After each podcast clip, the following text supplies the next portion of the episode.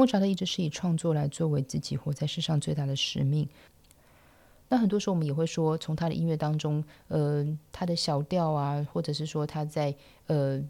音乐当中所产生出来的一种哀伤的感觉，很多时候都是淡淡的。那也的确是如此，因为我觉得由于他性格上面的一些乐观，所以他有的时候，呃，即使是有一些所谓的哀伤的一些感怀，或者是可能环境给他的一些挫折，他其实在他的音乐当中其实是不太会去读得出来的。特别是在就是这段他跟母亲在巴黎的这段期间哦，或许可以从他的在母亲的葬礼当中所说的、所记录下来的一段话，可以去理解。到巴黎之后，刚开始这些生活的确是非常的艰难哦。他与母亲住的地方脏乱又小，又放不下钢琴。但是在法国的监护人格里姆的男爵的帮忙下，呃，他们很快其实就认识了当地呃音乐协会的主席，还有芭蕾舞团的团长等重要人士。那也开始教了学生，也有作品创作的机会，生活有好过一些。那搬也搬迁到了比较舒适的一个环境。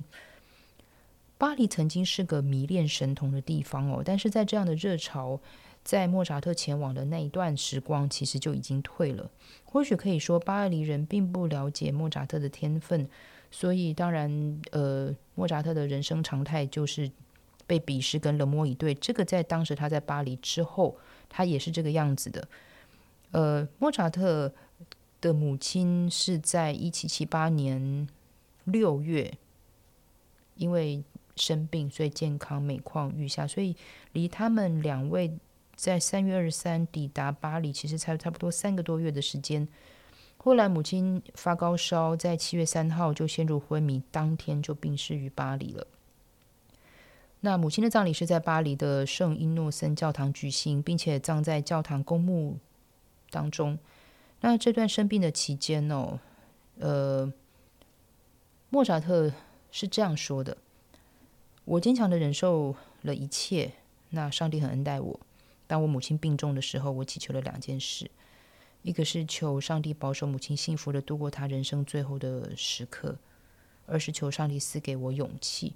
所以，一样是面对苦难，我觉得它所产生出来在音乐上面的结果是不太一样的。如果我说我们拿贝多芬的苦难做例子，一八零二年的海利根遗书之后，其实包括像之前，我觉得。贝多芬他所展现出来对于苦难的一个坚强的对抗，跟生命当中的一种征服性，在音乐当中是留下了很深刻的痕迹。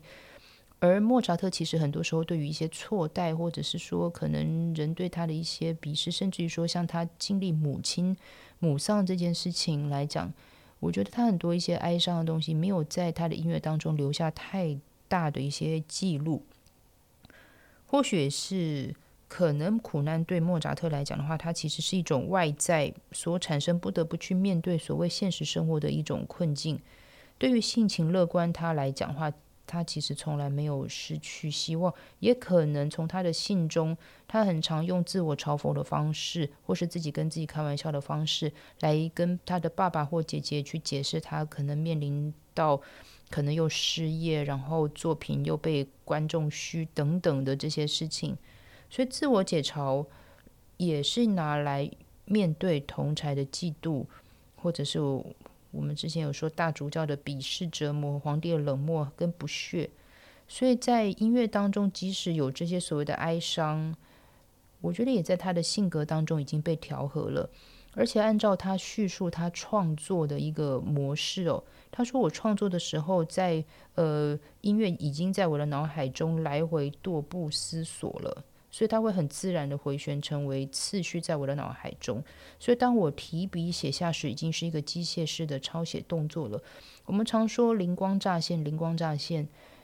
或许这四个字可以用来我们对于揣摩一个天才，他对于他自己创作过程的形成，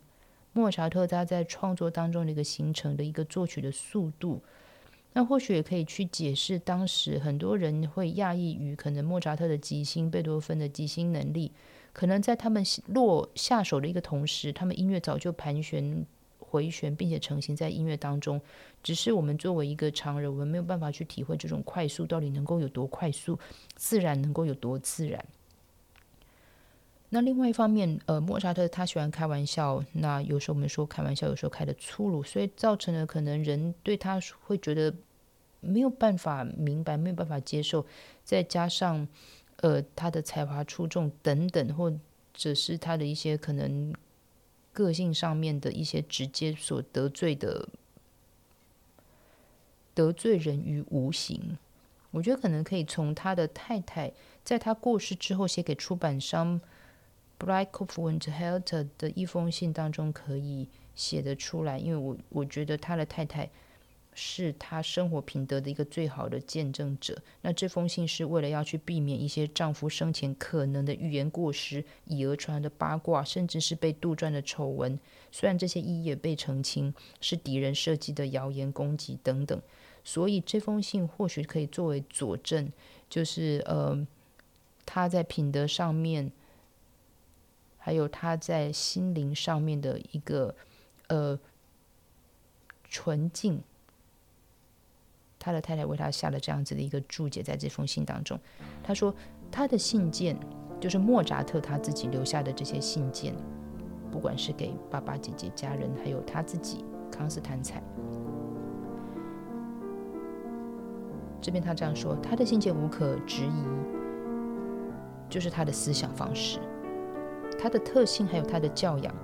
的最佳准则，他那令人赞赏的特性，就是他对我特殊的爱。这种爱，在他所有的信中，那些在他生命最后一年写的，其温柔体贴，就如同在新婚后一年所写的完全一样。这不就是了吗？所以我向你们恳求，看在他的荣誉份上，请特别注意这方面的事实。我觉得这这封信其实言简意赅，因为。他的妻子康斯坦仔其实讲的非常的清楚，他是一个从一而终的人，从一而终于他对于创作当中的一个使命感的一个坚持。他为了要去创作他生命当中的一些，呃，创作当中的一些自尊，那他可能会因为这样子去得罪了高层啊，也去得罪了他的同事同才。那他这个从一而终的一个态度，在爱情当中的展现，我觉得或许也可以说明，为什么很多时候我们从电影中，我们从一些的一些故事当中去看到，可能是不庄重的莫扎特，他其实在他的家书当中，我们可以更清楚、更公正的去看看、去思索，他是个。什么样的人？所以我们在听他的一些音乐，可能是充满趣味，可能充满玩笑，可能会充满着一些愉悦性的一些音乐当中，我们可以更理解莫扎特，他其实音乐就如他的心一样，自然、诚实。我是徐佳琪，这里是不可花生，下次见。